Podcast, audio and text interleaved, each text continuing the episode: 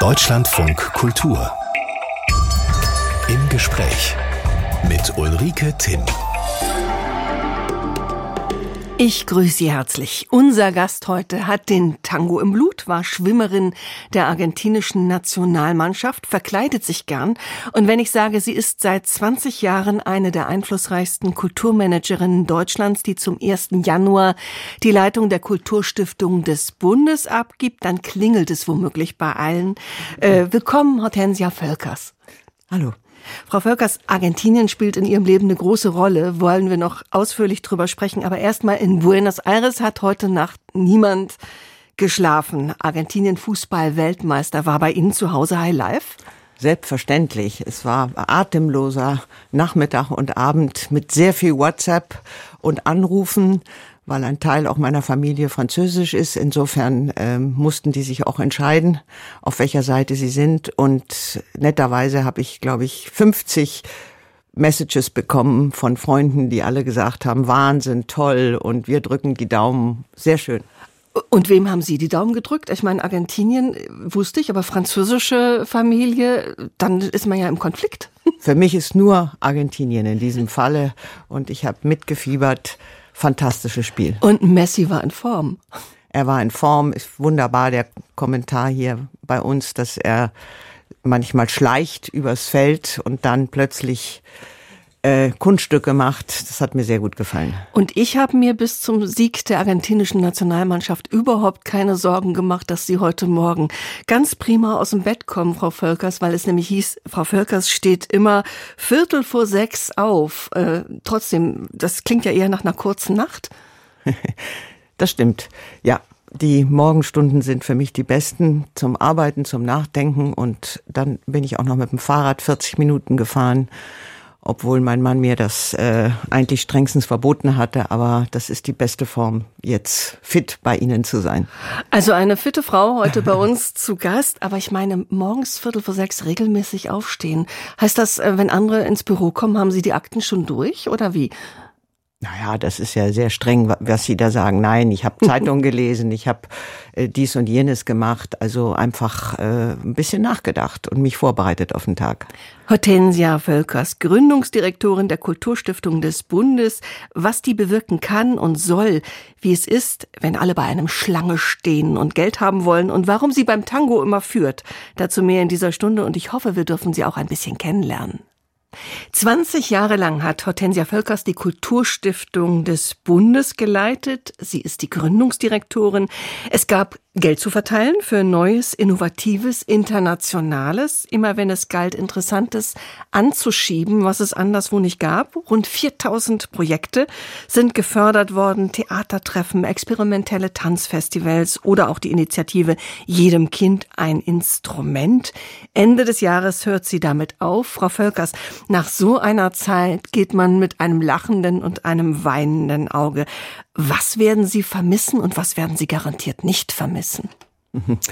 Vermissen werde ich auf jeden Fall das Team, meine Vorstandskollegin Kirsten Haas und die 60 Leute oder 70 inzwischen, die äh, mit uns arbeiten. Das äh, ist schlimm, weil ich sehr an diesen Menschen hänge und wir ein großes Abenteuer gemeinsam über die Jahre begangen haben.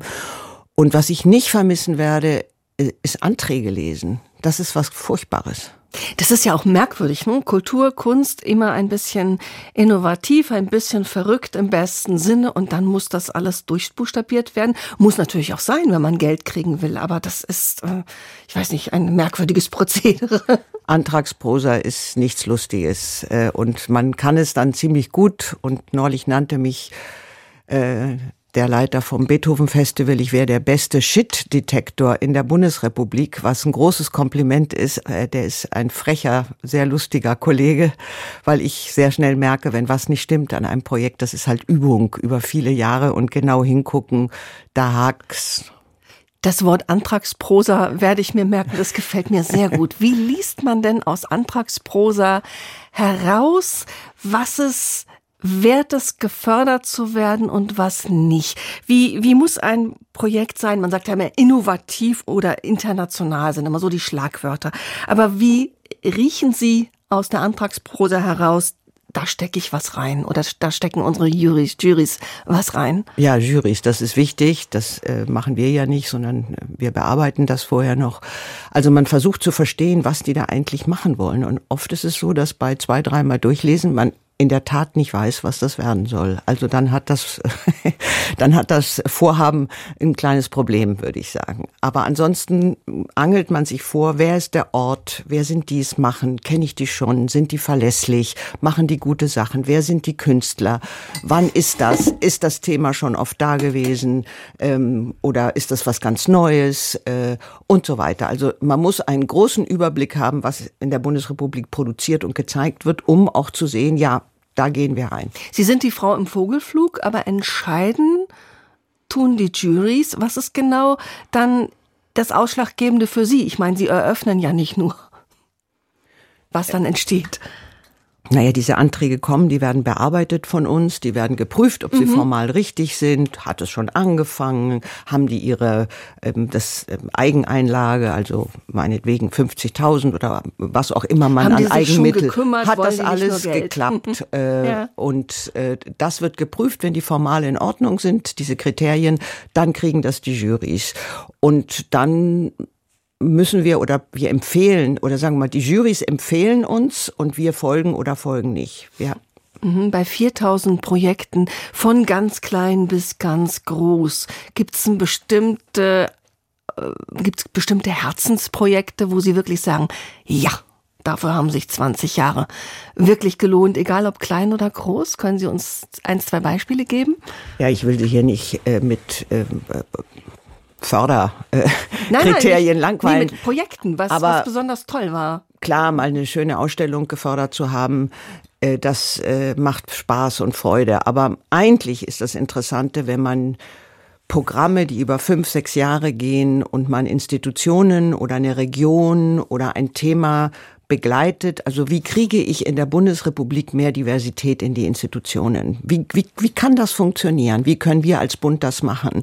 Wie können wir mit 40 Institutionen, denen wir fast eine Million Euro geben auf sechs Jahre, die so begleiten nach bestimmten Kriterien, dass sie danach ein anderes Publikum, ein gemischteres Personal haben und ein Programm. Das ist interessant. Wie verändere ich ähm, die Kulturproduktion in der Bundesrepublik?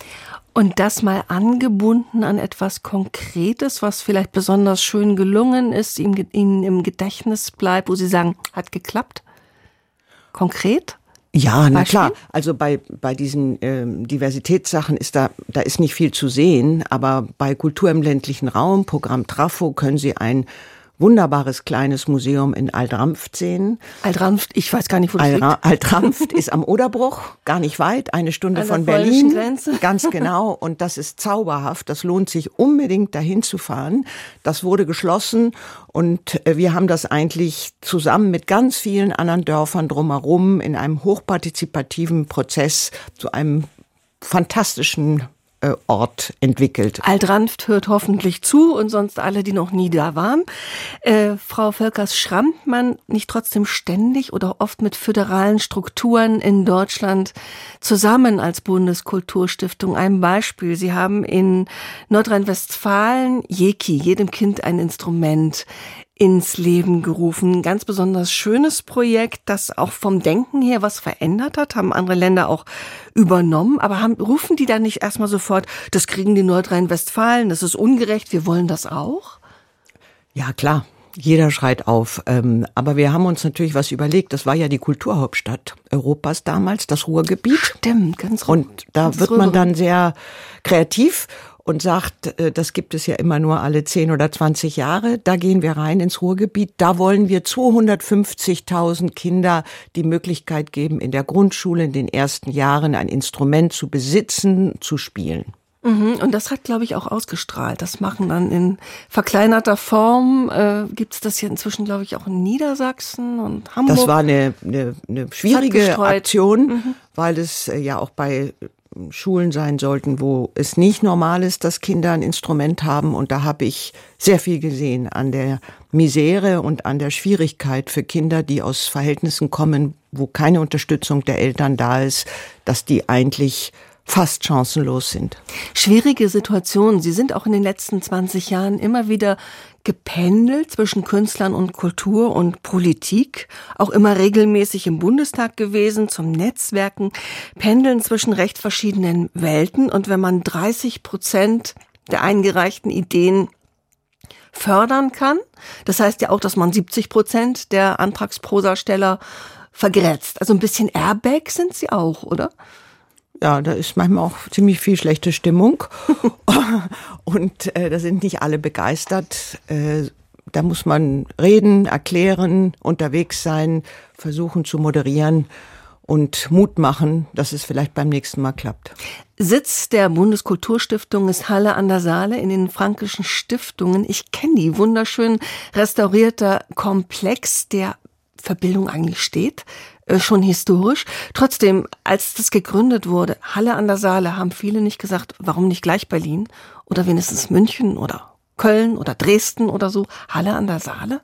Großes Glück für uns, äh, weil wir dort etwas, äh, sagen wir mal, nicht sofort sichtbar waren und konnten in Ruhe aufbauen äh, diese Stiftung. Wir hatten ja gar nichts außer einem Bleistift und einen äh, Schreibtisch und ein paar Mitarbeiter, Mitarbeiterinnen. Und ein dickes Telefonbuch.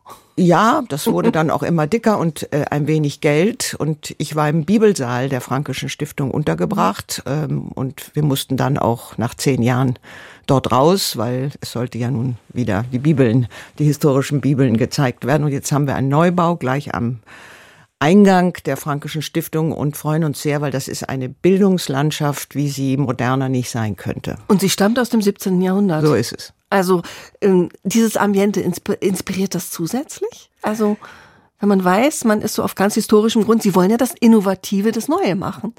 Ja, das ist einfach äh, sagen wir mal, politisch äh, so interessant, weil da ist ja ein Altersheim, da sind äh, sehr hm. elitäre Gymnasien, einfachere Schulen, Kindergarten, ähm, Flüchtlingsmöglichkeiten äh, für Geflüchtete, eine Mensa, wo wir immer essen, da treffen sich die Studenten, die Künstler, so. Ein Gemisch, wie das Leben sein ja, sollte. Richtig. Haben Sie denn zum Abschied ein Glas Bundesbienenhonig mitgenommen? Denn Bienenstöcke haben Sie da, wenn ich es richtig weiß, auch. Es sei denn, die sind zwischendurch abgeschafft worden. Nein, natürlich haben wir unser Bienenvolk und ich habe ein sehr schönes Glas äh, mitbekommen, unter anderem. Schmeckt. Hortensia Völkers ist unser Gast. 20 Jahre lang leitete sie die Kulturstiftung des Bundes und zum Ende des Jahres hört sie dort auf. Geboren 1957 in Buenos Aires als Tochter ausgewanderter deutscher Eltern. Warum hatten die sich, Frau Völker, Südamerika ausgesucht? Mein Vater ist schon Anfang der 20er Jahre nach Argentinien gegangen, weil er eine Schwester dort hatte und Hamburger gingen in die Welt. Das war üblich. Meine Mutter ist erst nach dem Krieg nachgekommen. Abenteuerlust. Ja, das gehörte so ein bisschen dazu. Nun haben sich in Argentinien äh, nach dem Ende des Zweiten Weltkriegs, Ihr Vater war wie gesagt früher da, auch eine ganze Reihe äh, Nationalsozialisten verkrochen. Hat das mal zu Missverständnissen geführt? Ja, ich wurde oft gefragt beim deutschen Namen, jüdisch oder Nazi. Das ist für ein Kind, was in einem völlig anderen Zusammenhang aufwächst, wo das eigentlich so nicht wirklich Thema ist zu Hause. Ich war auf einer englischen Schule, war Sportlerin. Das hat mich immer etwas bedrängt. Und wie haben Sie das gelöst? Ja, ich habe gesagt, irgendwie weder noch, nicht wissend, dass ich äh, eine jüdische Großmutter habe. Das ist erst sehr viel später in Deutschland, habe ich das erfahren über eine Behörde in Hamburg. ähm, und ja, so habe ich versucht, äh, mein Leben dort äh, ohne diese beiden Pole durchführen zu können. Am Rio de la Plata aufgewachsen. Eine abenteuerliche Landschaft, gibt ordentlich Überschwemmungen. Kennen viele trotzdem nur, wenn dann von Karl May. Und der Name Hortensia auch schwer exotisch. Wie erinnern Sie diese Kindheit?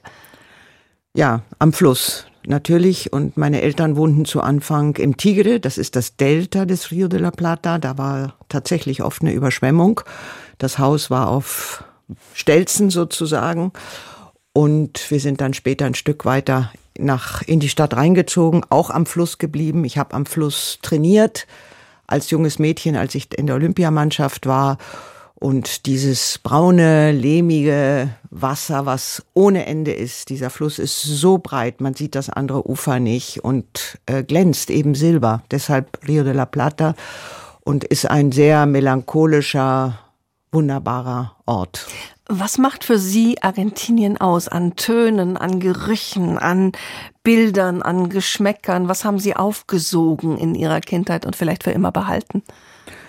Natürlich gebratenes Fleisch an jeder Ecke. Überall wird aufgebraten. Arbeit auf der Straße machen sich mittags ihren Grill an. Äh, das ist ein wichtiger Geruch. Der Fluss, das Schnacken. Man wird immer angesprochen. Wenn man traurig guckt im Fahrstuhl, spricht ein jemand wildfremdes an und sagt, was ist denn mit dir heute los? Also es ist eine sehr neugierige, vitale Gesellschaft. Ich kenne außer Ihnen keinen Menschen, der Hortensia heißt, habe brav nachgeschlagen, stand da im römischen Reich eine Rhetorikerin, äh, wonach sind Sie benannt? Sind Sie nach dieser römischen Rhetorikerin benannt nee, von Ihren nee, Eltern? Nichts da, nichts da. Diese, meine Eltern wussten nicht so recht, wie sie mich nennen sollen und der, die Inseln am Delta des Rio de la Plata sind voll von Hortensien, weil da sehr viel Eisen in der Erde ist. Ah. Und da haben sie gesagt, das Name ist doch nicht schlecht. Die wachsen da wild, die Hortensien. Ja. Darf man ja die Blüten nicht abschneiden, dann kommen die nächstes Jahr nicht als alte Gärtnerin. Weiß ich das. Äh, sie haben es kurz angesprochen, Schwimmerin, argentinische Nationalmannschaft. Sie müssen ein sehr ehrgeiziges, sehr leidenschaftlich ihr Ziel verfolgendes Kind gewesen sein, sonst kommt man nicht als Schwimmerin in eine Nationalmannschaft. Wie war das? Ja, das ist ganz einfach. Ich wurde mal im Sommer in ein Kinderheim gesteckt ähm, in den Bergen. Das war so grässlich und äh, da konnte man eben auch Sport machen und äh, da habe ich mich damit beschäftigt, um den Gängeleien der äh, Kinderheimsleiter zu entgehen. Und äh, da hat mich jemand entdeckt und gesehen, die ist begabt. Und als ich zurück in der Stadt war, habe ich mich dann gemeldet bei dem Club und weg war ich da zum Entsetzen meiner Eltern, die das äh, nicht so wirklich nachvollziehen konnten, warum man den ganzen Tag in einem Schwimm hochgeklortes Schwimmbecken immer nur Bahnen äh, schlägt. Aber das war dann mein Leben außerhalb der Familie und das war mir, glaube ich, wichtig in dem Moment. Weg war ich, das heißt vier, fünf Stunden Training am Tag, drei Ja. bis oder sechs. Sommerlager, zwei. Monaten im, im Mannschaftslager äh, mit anderen, mit den ganzen anderen, mit der Mannschaft zusammen. Und äh, ja, man ist dann, hat dann sein eigenes Leben. Lieblingsdisziplin? Ja, also. Freistil? Delfin? Ach so, äh, ja, ja, Brustdrücken? 100 Meter Freistil. Also Sie sind eine Sprinterin. Ja, Sind Sie das geblieben? Ja. Im Leben. eigentlich ja. Denn Leistungssport, äh, überhaupt alles, was man mit großer Leidenschaft macht, das prägt ja auch. Man braucht Disziplin, Durchhaltevermögen. Man muss sich auch mal quälen können. Und man muss einen großen Traum verfolgen auf eine ganz lange Strecke.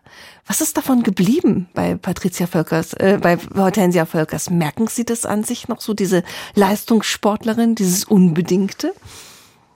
Ja, der Ehrgeiz äh, und die Disziplin, das bleibt. Und das ist nicht immer gut, weil man lernen muss, dass andere Menschen andere Arten haben, das Leben zu begehen. Und ich bin in der Stiftung mit den jungen Mitarbeitern und Mitarbeiterinnen doch nochmal sehr, ich sage immer, erzogen worden oder nochmal stark sozialisiert worden, dass äh, nicht alle diesen Rhythmus haben und andere Formen auch von Balance zwischen Arbeit und Privaten haben, was für mich sehr lehrreich war. Danke für die Brücke. Je mehr Leidenschaft in einem Menschen steckt, desto schwerer kann er oft loslassen und entspannen. Wie ist das bei Ihnen?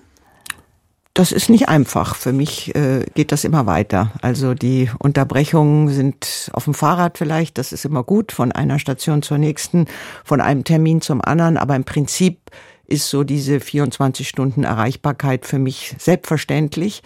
Und äh, das äh, muss man verstehen, dass das für andere nicht ist.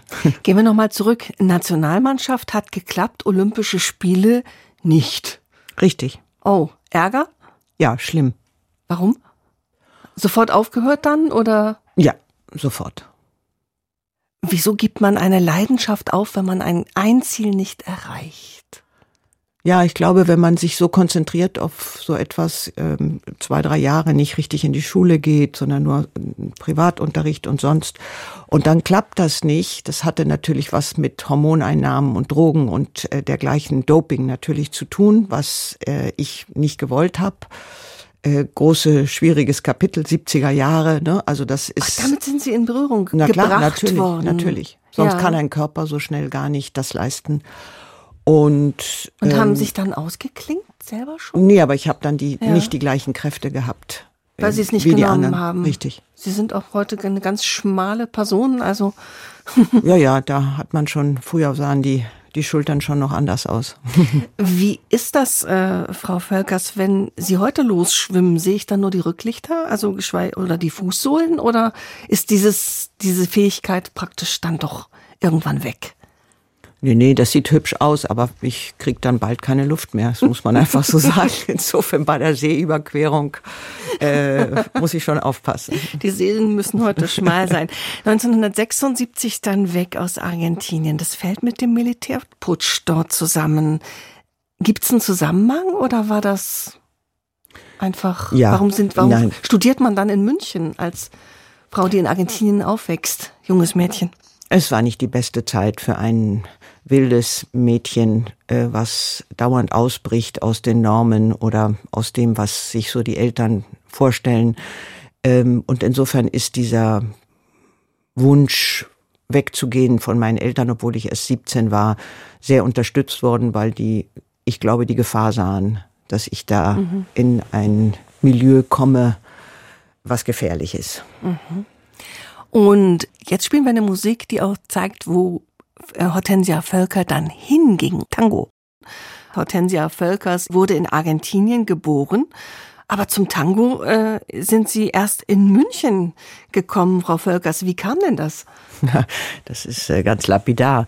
Ich hatte eine Freundin, Kollegin, die eine sehr gute Sängerin und Tänzerin war und die hatte einen Auftrag bekommen, eine Tour durch Deutschland zu machen als Tango-Sängerin und sollte aber einige Tanzeinlagen einbringen und fand keinen Partner und hat mich dann gefragt, ich bring dir das bei und wir schleusen dich da einfach ein, als wärst du ein Mann.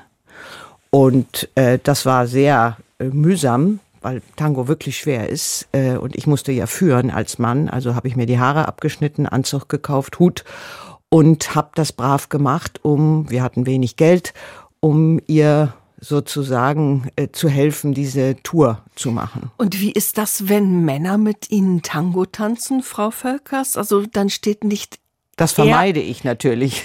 Das steht dann nicht er auf ihren Füßen herum wie so oft, sondern sie auf seinen oder wie? Danach habe ich das nie wieder gemacht. Das war diese Tour einen Monat lang durch Ja. Deutschland und äh, die habe ich durchgelitten und wir haben unser Geld bekommen und ansonsten klar kenne ich die Texte und freue mich darüber, aber ich habe nie wieder getanzt, weil das ja ein bisschen unangenehm ist, wenn zwei Männer dann, also das funktioniert nicht. Also sie führen dann automatisch, weil sie Richtig. diese Schritte können. Dieses Rollenspiel, dieses Spiel mit dem eigenen, äh, dieses Spiel mit dem eigenen Geschlecht, was das dann ja auch war vor vielen, vielen Jahren. Heute wäre das ja hochmodern. Also wie kamen Sie denn an in dieser Männerrolle? Äh, beim Publikum gut, weil Ja. es war ein femininer Mann. Ich war jung, 28 und mit meinem Hut und meinem gestreiften Anzug. Die Herren, die Teil der Band waren, der ältere Bandonionspieler, der Sänger und der Gitarrist fanden das überhaupt nicht gut. Die waren für diese Art von Verwandlung ähm, nicht zu haben und haben uns da die ganze Tour äh, nicht gut behandelt. Das ist ja auch ein bisschen eine Machismus-Szene, ne? Korrekt. Und zugleich, ähm, Sie sagten sofort, das war aber kein typischer Tango, ganz kritisch, haben es dann auch nicht mehr weitergemacht. Aber es ist ja natürlich auch eine unglaubliche Musik, ne? leidenschaftlich, melancholisch, streng, Verführung, alles drin. Ist Tango ein Stück weit Lebensphilosophie? Egal, ob man es weitermacht oder nicht? Ach, das weiß ich nicht. Nein, glaube ich nicht. Es ist, äh, gehört dazu in Buenos Aires und Menschen tanzen es auf der ganzen Welt und gehen nach Buenos Aires, um es zu lernen. Aber Lebensphilosophie weiß ich nicht. Nein. Und Sie haben es in München gelernt als Studentenjob. Äh, wie war das überhaupt? Sie waren erst 17, als Sie in München anlandeten. Wie kam Ihnen das vor? Die Stadt.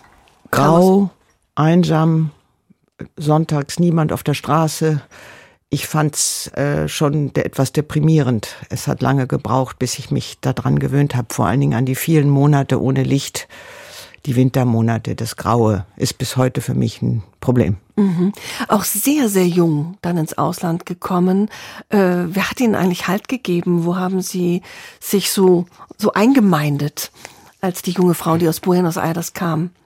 Im Studium oder rund ums Studium herum? Ja, ich habe äh, erstmal Abitur nachholen müssen, weil das äh, argentinische Abitur taugte offensichtlich nichts zu der Zeit und war in einem Studienkolleg mit lauter anderen Ausländern, die auch aus Ländern kamen, wo das Abitur nicht anerkannt wurde.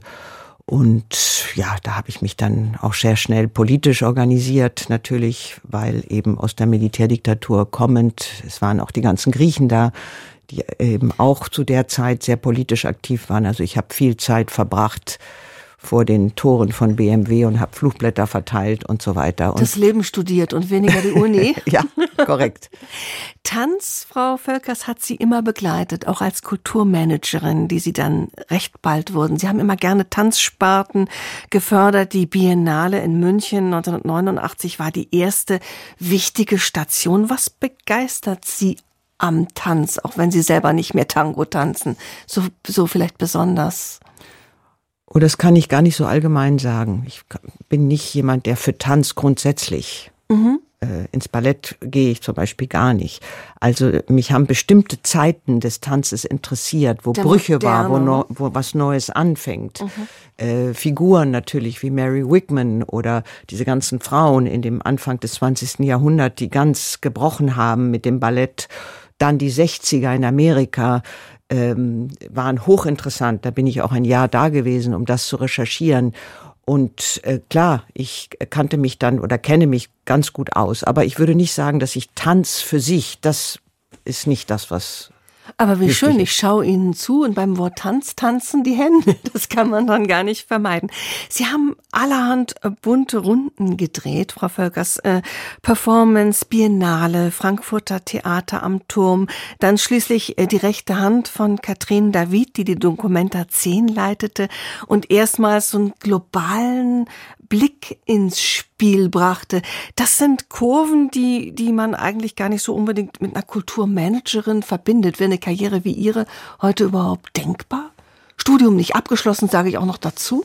Ja, unbedingt. Äh, ganz wichtig. Ich spreche oft zu jungen ähm, Menschen, die gerade studieren und erzähle denen, wie mein Leben gelaufen ist und äh, merke, dass das für die total exotisch ist, weil sie so natürlich ähm, mit diesem, mit diesem Werdegang würde man nirgendwo wirklich ankommen äh, oder eingestellt werden.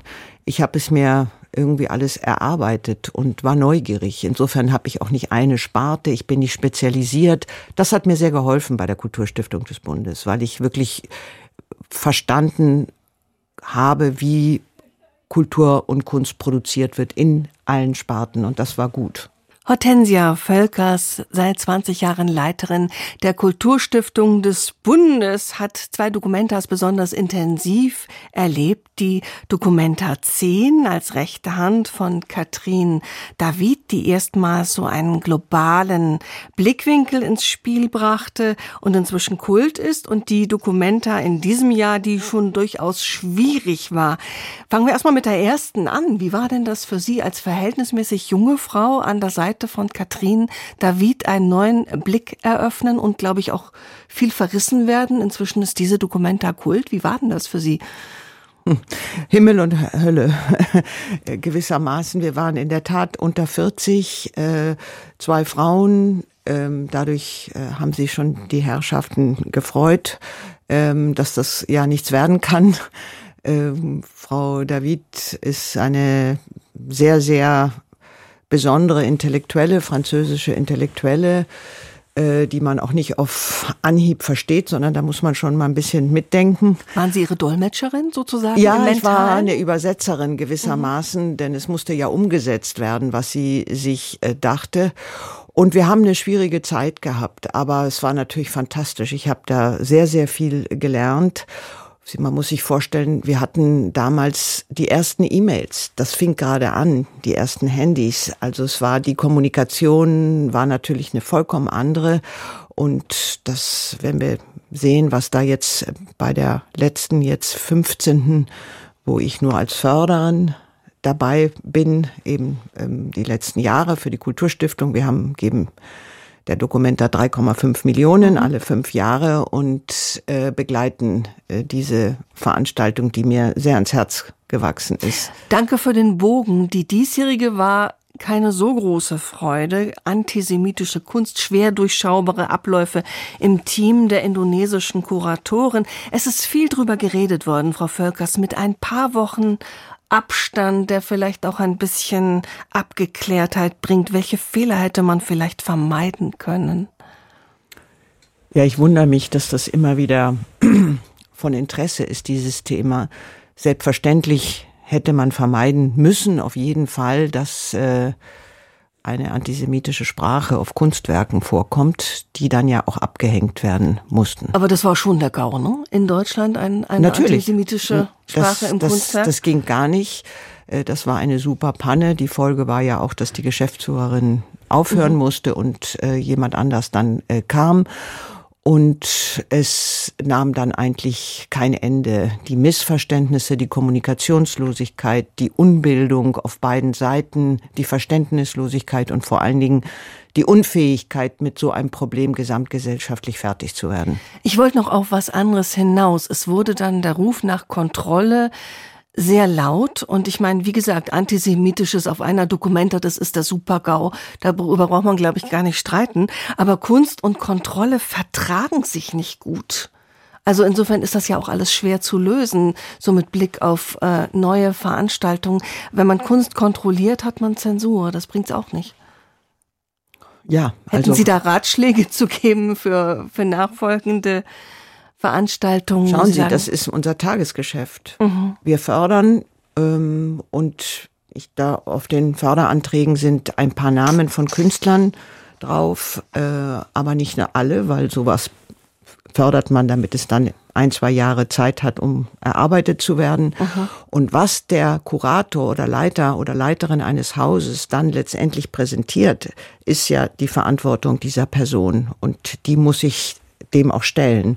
Und in 20 Jahren äh, von Carte Blanche kann ich sagen, ausstellen täglich.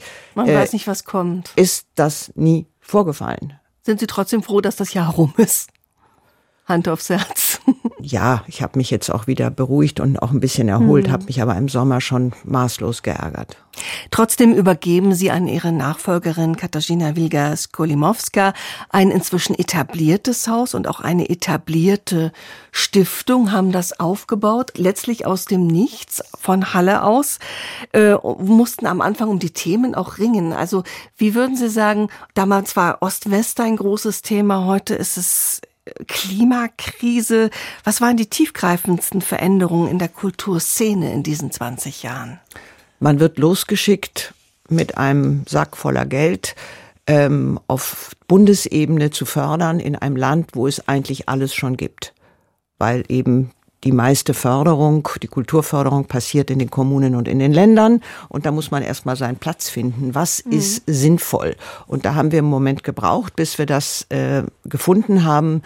Und ähm, ja, wir haben Themen, die relevant waren, so sichtbar gemacht, indem wir mit diesen Themen gearbeitet haben, ähm, dass sie wenn man so sagt, modern gesprochen, auf die Agenda kommen, idealerweise auf einen Koalitionsvertrag mhm. äh, und dann wirklich etwas ist, was alle gemeinsam erledigen müssen. Und jetzt ab 1. Januar mehr Zeit für was, Frau Völkers?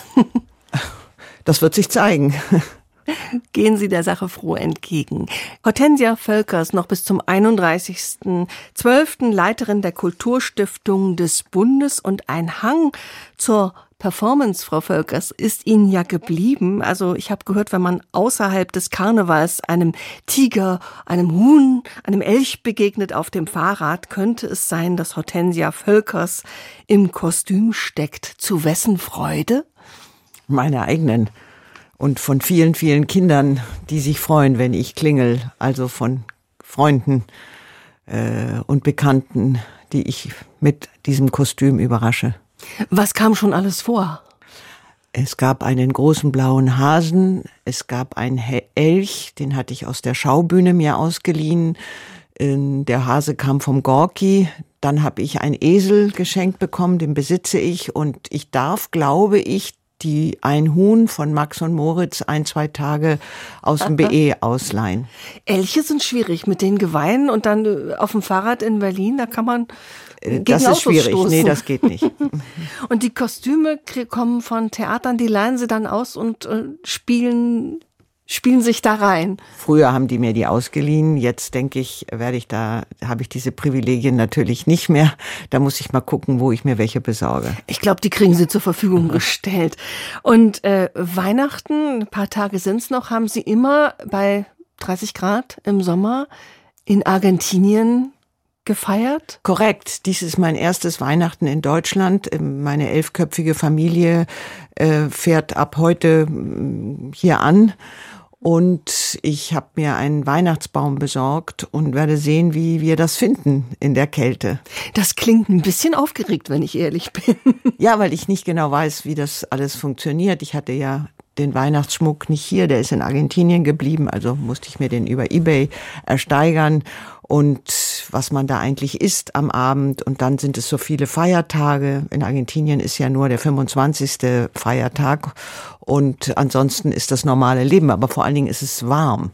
Und Sie haben wirklich so intensive Beziehungen in dieses Land erhalten, dass es Ihr erstes Weihnachten in Deutschland ist? Ja. Haben Sie viel Sehnsucht nach Argentinien so im täglichen Leben? Also ein Traumort bis ja, heute? Also Gott, äh, ich habe das, das große Glück gehabt, hier in Deutschland ähm, arbeiten zu dürfen. Und das ist mir jetzt eigentlich auch noch ein, doch noch ein Anliegen zu sagen, arbeiten in so guten Zeiten, in dem die Freiheit der Kunst, der Respekt der Politik auf dem, was wir machten, äh, groß war. Also die Beziehung zur Politik war exzellent. Und mhm. äh, das äh, würde in Argentinien nicht so sein, ist viel schwieriger. Und dafür bin ich eigentlich sehr dankbar, dass ich diese Chance hatte. Insofern ist die Sehnsucht, ja, natürlich nach bestimmten Dingen, die wir schon besprochen haben, aber dass ich hier diese Möglichkeiten hatte zu arbeiten, das ist, äh, habe ich die Dankbarkeit tief im Herzen. Ein schönes Schlusswort. Hortensia Völkers, 20 Jahre lang war sie die Leiterin oder ist sie noch bis zur bis Silvester der Kulturstiftung des Bundes, die Gründungsdirektorin, die vieles angeschoben, angestiftet, angeschubst hat. Vielen Dank, dass Sie hier waren und alles Gute und äh, dass das Weihnachten in der Kälte gut klappt, das wünsche ich Ihnen natürlich auch. Danke Ihnen. Nach zehn nach den Nachrichten geht es um Gründer in Afrika. Ein unorthodoxes Wirtschaftsbuch stellen wir Ihnen vor und natürlich auch dann heute unseren literarischen Adventskalender. Bleiben Sie bei uns. Bis dann.